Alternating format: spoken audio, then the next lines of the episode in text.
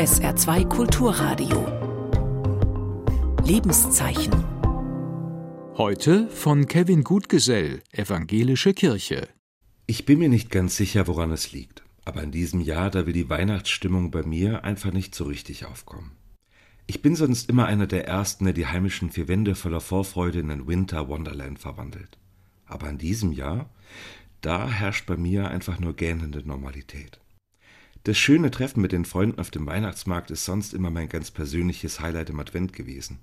Aber in diesem Jahr da, da war es einfach nur irgendwie unangenehm feucht. Sonst, da habe ich alle Weihnachtsgeschenke schon immer im Herbst zusammen, schön verpackt und bis zur Bescherung sicher versteckt. Aber in diesem Jahr, da google ich gerade, wie lange die Geschäfte jetzt am Wochenende noch offen haben. Ach, und selbst der Blick aus dem Fenster lässt mich eher regennass seufzen, anstatt auf die weiße Weihnacht zu hoffen und da helfen weder Plätzchen, Adventskranz noch die tausendste Wiederholung altbekannter Weihnachtsschnulzen im Radio. Und während ich mich innerlich wie der Grinch höchstpersönlich fühle, kommt Weihnachten unaufhaltsam näher. Mit jedem Tag, mit jeder Stunde.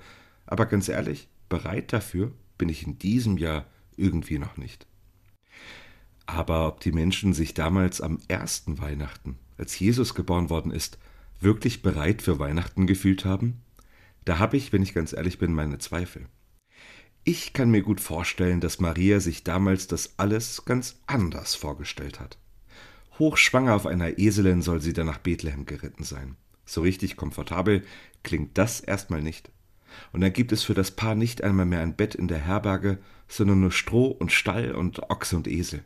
Und dann, zu allem Unglück, zu allem Stress, setzen mitten in der Nacht die Wehen ein und sie muss Jesus auf die Welt bringen weit weg von zu Hause, ohne Kinderbettchen, ohne Hebamme, nur mit Krippe und einem wahrscheinlich total überforderten Josef an ihrer Seite. Oder die berühmten Hirten auf dem Felde. Die waren ja nicht zum Vergnügungsurlaub da, sondern zum Arbeiten.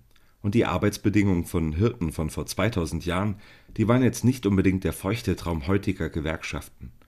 Und eine Schafherde im Dunkeln zu bewachen, das war keine einfache Aufgabe.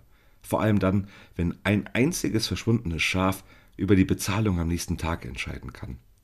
Ob die Hirten für die Erscheinung des Weihnachtsengels und seine Botschaft bereit gewesen sind?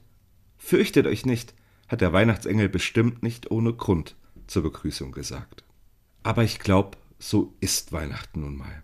Und ich glaube, so ist Weihnachten auch schon immer gewesen. Trotz aller Planung irgendwie überraschend. Und dabei oftmals noch irgendwie überraschend unpassend.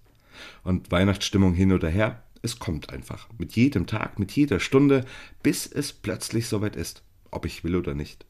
Aber genau das, genau das macht mir ehrlicherweise auch ein bisschen Mut. Denn ganz egal, ob es mir gerade passt oder nicht, ob ich mich dafür bereit fühle oder gar keine Lust habe, der Weihnachtsengel kommt einfach und verkündet die frohe Botschaft. Euch ist heute der Heiland geboren. Und dann bin ich doch irgendwie ganz dankbar dafür, dass Gott damit nicht wartet, bis ich gerade in Stimmung dafür bin. Sie hörten einen Beitrag der evangelischen Kirche.